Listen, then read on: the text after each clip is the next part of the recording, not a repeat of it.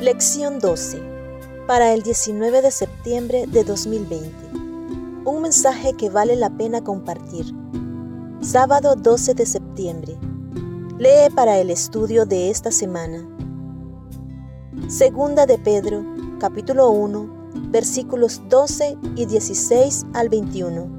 Apocalipsis, capítulo 19, versículos 11 al 18. Capítulo 14, versículos 14 al 20. Eclesiastés, capítulo 12, versículos 13 y 14. Y Apocalipsis, capítulo 14, versículos 6 al 12. Para memorizar.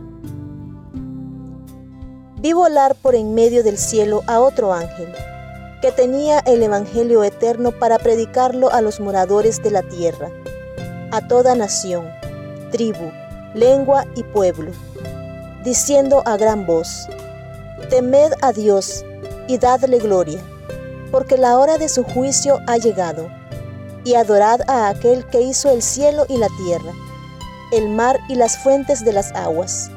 Apocalipsis capítulo 14 versículos 6 y 7. La muerte expiatoria de Cristo fue universal, es decir, estaba destinada a todas las personas que hayan vivido, independientemente de cuándo o dónde. Es una noticia increíblemente buena que Jesús, en su vida, muerte y resurrección, haya triunfado sobre los principados y potestades del infierno. El Evangelio tiene todo que ver con Jesús.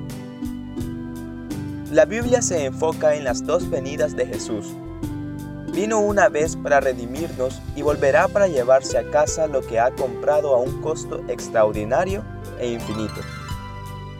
El último libro de la Biblia, Apocalipsis, fue escrito especialmente con el fin de preparar al mundo para el regreso de Jesús.